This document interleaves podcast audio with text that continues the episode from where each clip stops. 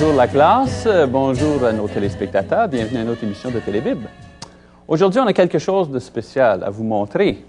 On veut vous montrer la Pâque juive. Ce que vous voyez ici devant vous, c'est la table qui était mise euh, pour Jésus et les apôtres euh, le soir avant qu'il est mort. Et là, je vais vous montrer quelques petites choses qu'il y avait sur cette table. On avait ici les herbes amères qu'ils mangeaient, et on avait aussi l'agneau que tout le monde partageait ensemble. Et on avait aussi euh, la coupe de vin, la coupe de bénédiction qu'on appelait, et le pain sans levain. Et si vous remarquez ici, à la fin, il n'y a pas de nappe. Et la raison qu'il n'y a pas de nappe, c'est que les Juifs, eux autres, cherchaient euh, de, sortir tout le levain de la maison, donc ils cherchaient en dessous de la table pour être certains qu'il n'y avait pas de levain. Eh bien, aujourd'hui, euh, sur notre émission, nous allons voir la, ou nous allons comparer la Pâque juive et la communion chrétienne. Donc, restez avec nous pour notre émission cette semaine de Télébible. Eh bien, euh, on va commencer notre classe aujourd'hui au sujet de la Pâque. Si vous voyez, on a ôté notre table, on a ôté notre dîner, on prendra notre dîner un peu plus tard. Cette fois-ci, on va essayer d'expliquer euh, les similarités entre la Pâque juive et la communion chrétienne. Mais avant de comprendre ça, c'est important de comprendre euh, l'histoire du peuple Et on a un petit diagramme ici, là, schéma, et on va donner une histoire éclair du peuple juif. On commence euh, Adam et Ève ici, et remarquez bien, là, on n'a pas toutes les générations entre Adam et Ève et Noé. On a tout simplement mis les, caractères euh, principaux. On a Adam et Ève, et après l'événement euh, important, le déluge et l'événement de l'arrivée de Noé, et Noé, lui, a eu trois fils, euh, Japhet, Cham et Sem. Et euh, de la famille de Sem, on a eu un homme qui s'appelait Terah. Et Terah, lui, a eu un fils qui s'appelait Abraham. On va arrêter ici un instant, je vais vous expliquer quelque chose. Abraham. Dieu a voulu envoyer le Messie, Jésus-Christ, sur la terre et a choisi un homme à travers qui euh, euh, sa génération à lui amènera le Messie sur la terre. Et Abraham était cet homme. Maintenant, Dieu a fait deux promesses à Abraham. Il a dit, premièrement, que tout le monde sera béni à travers lui et les générations après lui. Ça, c'était la promesse du Messie, la promesse messianique. La deuxième promesse était qu'un jour, Abraham et sa descendance aura la terre, une terre, un territoire à eux. Et c'est là qu'on a l'idée de la terre promise. C'était la terre qui, avait été promise à Abraham. Maintenant, on continue avec notre petite histoire. Abraham, lui, a eu deux fils. Un fils qu'on appelle Ishmaël. Et Ishmaël est le père des Arabes. Toutes les, nations arabes aujourd'hui viennent de Ishmaël. Abraham aussi a eu un autre fils qu'on appelle Isaac. Et c'est à Isaac que Abraham a donné la promesse, la promesse messianique, et la promesse de la terre a été à Isaac. Après, Isaac a eu deux fils, lui aussi, un fils qui s'appelait euh, et l'autre qui s'appelait Jacob. Et je fais une petite parenthèse. Jacob, lui, euh, Dieu a changé son nom à Israël. On se demande d'où vient le nom Israël? Le peuple juif. Eh bien, ça vient d'ici. Jacob, Dieu a changé son nom à Israël. Maintenant, Jacob, lui, il n'a pas juste eu un ou deux enfants, lui, il a eu douze fils. Et il y a eu une fille aussi, mais douze fils. Et on voit, je ne sais pas pour nommer tous les fils ici, là, je n'ai pas le temps, mais vous voyez les douze fils de Jacob. Et avant de continuer avec l'histoire de ces douze fils-là, j'aimerais montrer des, choses intéressantes au sujet de ces, euh, ces hommes-là. Chaque homme a formé un tribu et de chaque homme euh, aurait lieu un, une descendance. Chaque homme a eu des, enfants et a continué avec une, une, descendance. Et ici, Lévi, si on continue dans le tribu de Lévi, on va trouver éventuellement Moïse. Et on connaît Moïse, le grand chef juif. On va en parler de, on va parler de lui un peu plus tard. Et aussi le frère de Moïse, Aaron, qui était le premier prêtre. C'est lui qui faisait les, c'est lui que Dieu a choisi pour faire les sacrifices au temple. Bien, à l'époque, c'était dans le désert, au tabernacle. Et tous les prêtres venaient du tribu de Lévi, étaient descendants de Aaron. Là, on va voir un autre euh, des fils de Jacob. Euh, lui, il s'appelait Judas. la chose intéressante de Judas, c'est que lui, dans sa descendance, il y avait un homme qui s'appelait David. On se souvient de l'histoire de David? David et Goliath? Eh bien, ça, c'est David. Lui, il venait du tribu de Judas. Et un peu plus loin dans, les générations, si on veut, de David, on a un homme qui s'appelait Joseph. Et Joseph était le mari de Marie. Et il était le, père terrestre, si on veut, de, Jésus. Donc, des fois, on dit Jésus, fils de David, dans la Bible. Bien, c'est pour ça qu'on dit Jésus, fils de David, parce que Jésus était de la descendance de, David et éventuellement euh, du tribu de Judas. Voilà une petite histoire euh, de, la, de, le, peuple, le peuple juif. Maintenant, les douze fils de Jacob, par une série de circonstances, sont trouvés en Égypte. C'est une longue histoire, mais euh, on va sauter là quelques centaines d'années. Ils se trouvent en Égypte. Et pendant qu'ils sont en Égypte, ils se multiplient, ils deviennent une grande nation là. Et avec le temps, les rois d'Égypte euh, ont devenu cruels envers le peuple d'Israël ou les Juifs et les ont mis en esclavage. Eh bien, après quatre siècles d'esclavage, le peuple a commencé à demander à Dieu pour de l'aide. Et Dieu finalement a envoyé Moïse, a choisi Moïse pour être leur chef, pour les amener en dehors de l'esclavage et les amener d'Égypte, de l'esclavage d'Égypte, jusqu'à la terre promise. Maintenant, il y a eu un petit problème. Tu sais, quand les choses vont bien, il y a toujours un petit bug. Hein? Bien, il y avait un petit bug on avait environ un million d'esclaves en Égypte. Et quand tu as des esclaves, tu n'as pas besoin de leur payer. Donc, le, roi d'Égypte n'était pas euh, enthousiaste pour libérer les, euh, Israélites. Euh, donc, c'était nécessaire que Dieu encourage le roi. Moïse est venu voir le roi, puis il a dit, écoute, il va falloir que tu laisses le peuple euh, aller. On veut s'en aller euh, offrir des sacrifices au Seigneur. On veut notre libération. Et puis le roi a dit, je m'excuse, mais no way. il n'y a pas d'affaire. Et puis Dieu a dit à Moïse, OK, Moïse, on va l'encourager un peu, le roi. On va y envoyer des plaies. On va y envoyer des grenouilles, on va, on virer la, rivière euh, en sang, on va envoyer la peste, la grêle, on va détruire les plans, on va tout faire pour encourager le roi de vous donner votre liberté. Mais ils ont tout fait ça. Neuf plaies. Neuf, neuf, c'est ça. Neuf plaies. Et le roi, encore, avait le cœur dur, il ne voulait pas libérer les Juifs. Finalement, Dieu dit, c'est bien, j'envoie une dernière plaie. Et si, euh, en envoyant cette plaie-là, le roi va libérer le peuple. Et Dieu a expliqué à Moïse la nature du plaie. Il a dit, un soir, je vais envoyer un ange, un ange destructeur, qui va détruire le premier-né dans chaque famille, dans chaque maison en Égypte. Et quand les Égyptiens vont se réveiller le matin, ils vont voir le premier-né dans chaque maison mort, ça va finalement les briser, briser leur esprit et ils vont vous libérer. Et là, Moïse, il y avait juste un problème.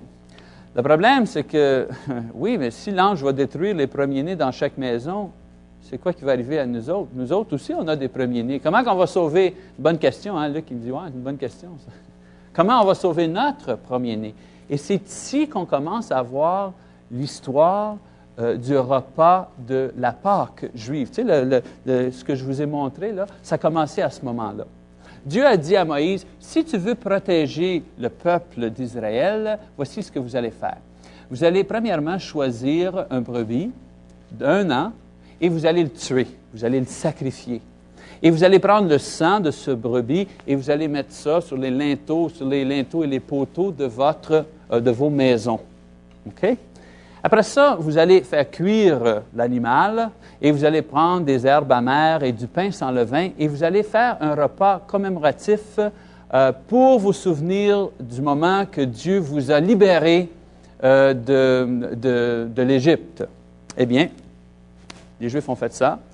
Ils ont choisi un animal, un an, parfait, pas de, marque dessus. Ils l'ont sacrifié, ils ont pris le sang, ils l'ont mis par-dessus, autour de la porte. Ils ont fait cuire l'animal, ils ont mis la table, ils ont mangé du pain sans levain, euh, des herbes amères. Ils ont partagé ce repas-là le soir que l'ange destructeur est venu en Égypte. Eh bien, ce soir-là, l'ange est venu et a détruit le premier-né dans chaque maison, euh, dans tout le pays, sauf, sauf que les maisons où les gens avaient célébré la Pâque. C'est intéressant, le mot Pâque vient d'un mot hébreu qui veut dire sauver ou de ne pas détruire. C'est là qu'on a l'idée de la Pâque. Eh bien, le soir avant Jésus est mort, il s'est rassemblé avec ses apôtres. Ils étaient ensemble, lui et les douze apôtres, et ils ont célébré la Pâque. Je veux dire, Jésus, c'était un juif. Jésus, c'était pas un Québécois. un juif, si tu étais un juif, une fois par année, tu célébrais la Pâque. Puis j'ai oublié, je pense que j'ai oublié de mentionner ça. Après qu'ils ont été libérés d'Égypte, Dieu a dit au peuple, chaque année au printemps, vous allez célébrer ce repas-là en vous souvenant de votre libération d'Égypte. Eh bien, quelques centaines d'années plus tard, Jésus est là, il est avec euh, ses apôtres, et ensemble, ils vont célébrer la Pâque comme des bons juifs. Mais, avec une petite différence. Le soir que Jésus a célébré la Pâque avec ses apôtres avant sa mort, il a transformé ce souper-là en quelque chose de nouveau. Et quand on va revenir, on va vous décrire maintenant la, relation entre la Pâque juive et la communion chrétienne. Donc, restez avec nous, on revient dans un instant.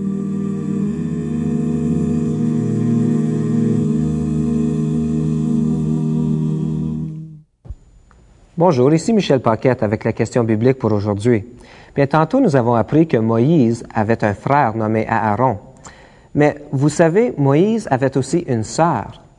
Quel était le nom de la sœur de Moïse? A. Myriam, B. Sarah ou C. Rachel?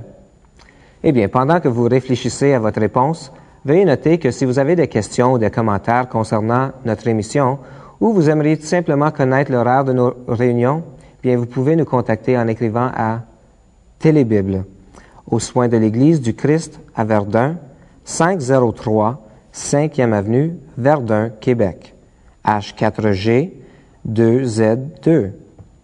Bien, la réponse à notre question est A. Myriam. En Exode, chapitre 15, verset 20, nous apprenons que Myriam était une prophétesse qui aimait adorer Dieu. Bien, soyez avec nous pour notre prochaine question biblique. Eh bien, on a vu comment euh, les Juifs célébraient la, la Pâque, euh, tous les éléments qu'il y avait dans leur souper, et c'était les éléments qui étaient présents quand Jésus et les apôtres étaient ensemble.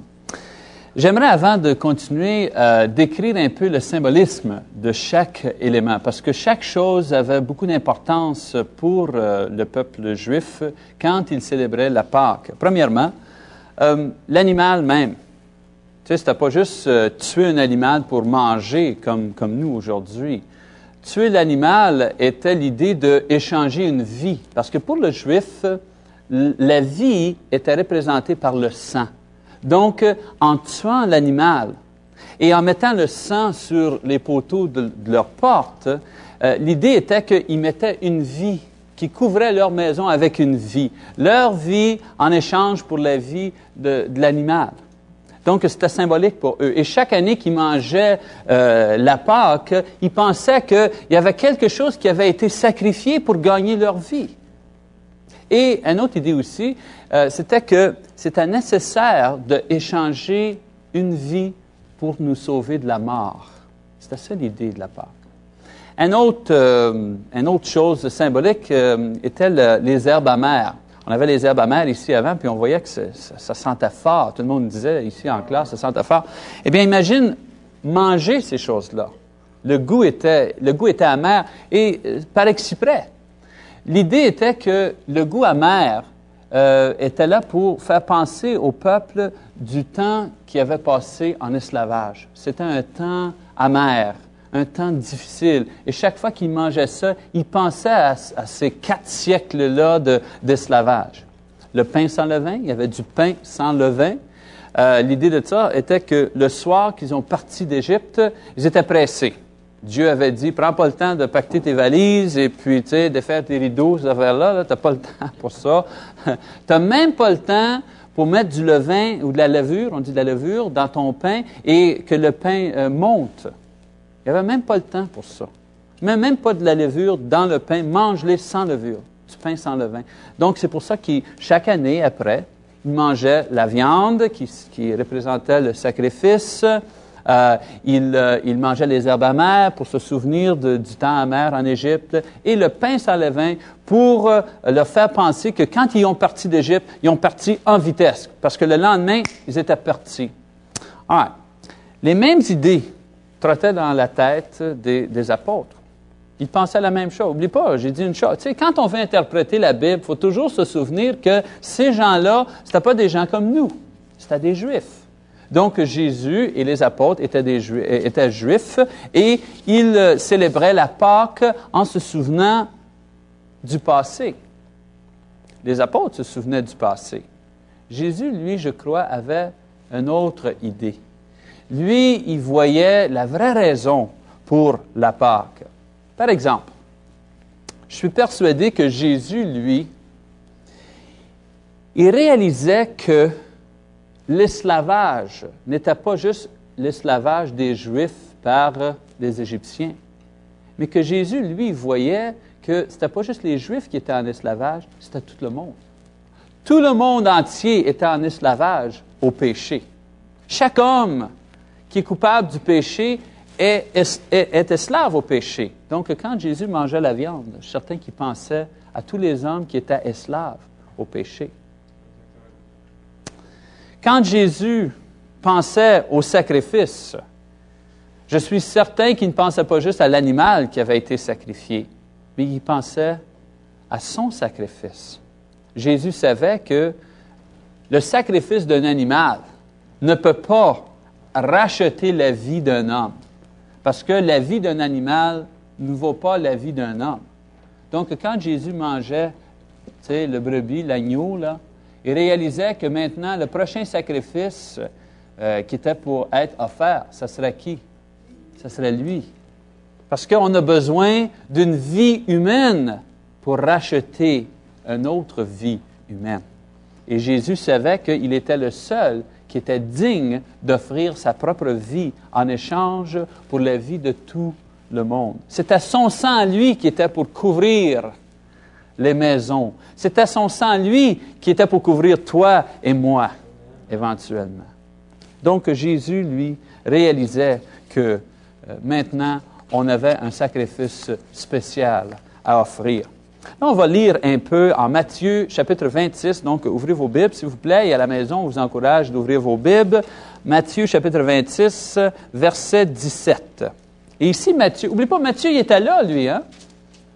C'est pas que Matthieu il a vécu 500 ans plus tard et puis là, il y a un gars qui m'a déjà dit. Je dis, Matthieu, il était là, lui. Donc, euh, ce que Matthieu écrit, il écrit comme un témoin oculaire. Donc, à Matthieu chapitre 26, Matthieu écrit, le premier jour des pains. L'idée des pains, c'est euh, pendant toute une semaine, les Juifs cherchaient pour de la levure, du levain dans la maison, pour enlever tout le levain qu'il y avait dans la maison, puis faisaient ça pendant une semaine. Donc, les premiers jours des pains sans levain, les disciples vinrent dire à Jésus, Où veux-tu que nous te préparions le repas de la Pâque? Il répondit, Allez à la ville chez un tel et dites-lui, Le Maître dit, Mon temps est proche. C'est chez toi que je célébrerai la Pâque avec mes disciples. Les disciples firent ce que Jésus leur avait ordonné et ils préparent la Pâque. Donc, on voit ce que Jésus a fait chaque journée de sa vie d'adulte. Avez-vous jamais pensé à ça? Chaque année, Jésus célébrait la Pâque. Et chaque année, il pensait un jour va être la dernière fois que je vais célébrer cette, euh, ce, repas. Donc, euh, une autre fois dans sa vie, la 33e fois, Jésus, euh, maintenant qu'il y a des disciples, les envoie préparer la viande, le sacrifice, les herbes amères, le pain, le vin, toutes les choses sur la table, comme, un peu comme on a vu ici sur, sur, notre, sur notre table. Maintenant, on continue, Matthieu continue à, à, compter l'histoire et on va descendre en verset 26. Et Matthieu dit, Pendant qu'il mangeait, Jésus prit du pain et après avoir dit la bénédiction, il le rompit et le donna aux disciples en disant, Prenez, mangez, ceci est mon corps. Il prit ensuite une coupe et après avoir rendu grâce, il la leur donna en disant, euh, Buvez-en tous, car ceci est mon sang. Là, euh, il y a quelque chose qui arrive. Là, il euh, faut, comprendre l'idée que pendant la Pâque, ils étaient tous assis autour d'une table, comme en U. Et le chef de la table, le chef du repas, habituellement c'était, euh, habituellement c'était le père, il était assis ici dans le coin. Donc la position de Jésus serait ici dans le coin comme le maître. Et c'est lui qui donnait la nourriture à tout le monde. Il donnait un peu de viande, les, les amères, tout le monde se prenait quelque chose et mangeait, il prenait une coupe de vin. Mais là, la nourriture est finie, la viande a fini, les herbes amères, euh, euh, tout est mangé. Et là, Jésus met les plats de côté. Et là, il reste seulement que deux choses. Seulement que le pain sans levain et le vin. Il n'y a, plus de viande, il n'y a plus de sacrifice. Savez-vous pourquoi? Parce qu'il n'y a plus de sacrifice. C'est fini le sacrifice. C'est lui, le, il va être le dernier sacrifice offert. Et il n'y a plus d'herbe amère. Parce qu'une fois qu'il a offert son sacrifice pour le péché des hommes, il n'y aura plus de mémoire de péché pour les hommes qui sont couverts par le sang de Jésus. Donc, il reste seulement à se souvenir du sacrifice. C'est pour ça qu'il prend le pain sans levain et le vin. Et maintenant, il commence à distribuer ces choses-là.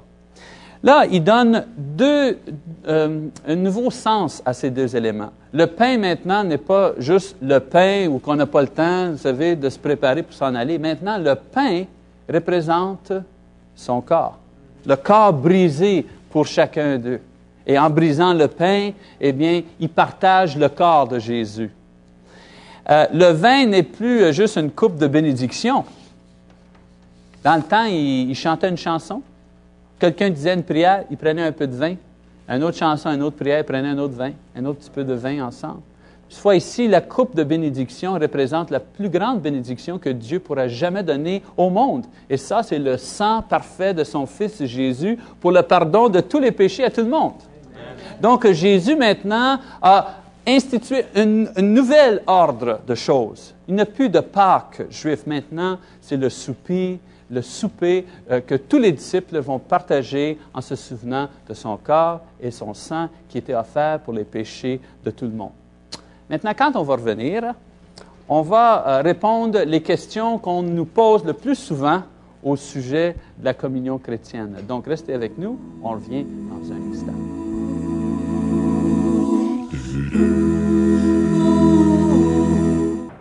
Eh bien, on revient euh, à notre classe, je vous ai promis d'essayer de répondre quelques questions. Vous savez, c'est bien facile d'être ici, parler de, choses bibliques, dire certaines choses. Vous savez, la Bible dit ci, la Bible dit ça. Puis je suis certain que des fois, on a des questions. On aimerait poser des questions. On, offre toujours à nos, téléspectateurs de nous écrire et de nous envoyer leurs questions, leurs commentaires. Là, je vais essayer de deviner un peu euh, quelles sont les questions qu'on pourrait poser au sujet de la communion. Je pense qu'une question qu'on pourrait, c'était une question d'ailleurs que moi j'avais au début de ma, mon expérience et ma vie chrétienne, c'était quand on prend la communion, est-ce que le pain devient le corps de Jésus? Et est-ce que le vin devient le sang de Jésus?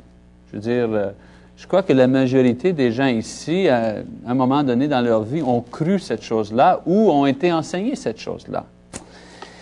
Eh bien, la raison euh, pour laquelle les gens pensent cela, c'est parce que Jésus, à un moment donné, en, Matthieu euh, euh, chapitre 26, dit, Ceci est mon corps et ceci est mon sang. Et à ce moment-là, le monde dit, Ah, ça veut dire que le, pain, c'est son corps, puis le vin, c'est son sang. À un moment donné, il y a eu un théologue qui a dit, oui, oui, c'est vrai, c'est comme ça, et puis on a inventé tout un système d'idées euh, euh, liées à, cette doctrine, que le, pain devient le corps et le vin devient le sang. Mais dans la Bible, Jésus euh, souvent mentionne des choses en, en parabole. Par exemple, en Jean chapitre 15, verset 5, Jésus dit, Moi je suis le cep, vous les serments. Celui qui demeure en moi comme moi en lui porte beaucoup de fruits, car sans moi vous ne pouvez rien faire. Est-ce que Jésus voulait dire qu'il était comme un arbre, puis vous autres, vous êtes des fruits, des pommes, des poires, des bananes? Non, non. Non, mais je veux dire, si on continue l'idée, ah ben, il a dit qu'il était un cep. C'est ça qu'il veut dire? C'est une image. Oui, c'est une image, je crois. Ça arrive souvent que Jésus parle en image. Et quand on étudie la Bible, il faut savoir, tu sais, il faut être capable de trier un peu quand il parle en symbole et quand il parle euh, littéralement. Un autre exemple que je donne est en Jean chapitre 10, verset 9. Jean chapitre 10, verset 9, Jésus dit, Moi je suis la porte, si quelqu'un entre par moi, il sera sauvé. Qu'est-ce que ça veut dire, ça? Ça veut-tu dire qu'on on devrait... Tu sais, Jésus est une porte, il faut chercher les portes. Jésus, es-tu là? C'est-tu toi, ça? Tu sais, c'est-tu ça, notre idée? Non. Je fais des verses, là, mais, mais si on pense de même, Jésus dit, je suis une porte. Est-ce que vous voulez dire qu'il était une porte? Non. Je suis comme une porte. C'est moi le chemin. C'est ça qu'il voulait dire. Bien, de la même façon, en Matthieu 26, il dit Ceci est mon corps. Ceci est comme mon corps. Ceci, euh, le, sang, le, le vin est comme, euh, comme le vin. Eh bien, oui, ça représente le vin euh, et le sang. Maintenant, j'ai une autre question. Qui peut prendre la, co- la communion? On peut Nous? tous la prendre. Oui, tu penses-tu qu'on peut... tout- Pourquoi tu dis ça? Parce qu'on voit que les disciples avaient tous pris avec Jésus. Les disciples avaient tout pris avec Jésus. Oui. Que- Quelqu'un peut me donner un passage d'écriture? C'est pas assez. C'est pas de passage d'écriture. euh, hmm? Prenez Et buvez-en tous. Right. Oui, Jésus a dit, prenez et buvez-en tous. Ça, si les apôtres, avec Jésus, ont tous pris le pain et ont tous pris le vin, est-ce que nous autres, on a le droit de prendre le pain et le vin? Ah, pourquoi pas? Pourquoi pas? Oui. Si on veut célébrer la communion comme des disciples de Jésus, on doit célébrer comme Jésus a célébré avec ses, ses disciples. C'est bien clair. Quelqu'un se souvient qu'est-ce qui se passe en Actes chapitre 20, verset 7? Le premier jour de la la semaine. Ils étaient tous réunis pour rompre le pain. Le premier jour de la semaine, ils étaient tous réunis pour romper le pain ensemble. Qui était réuni ensemble? Tous les disciples. Avec...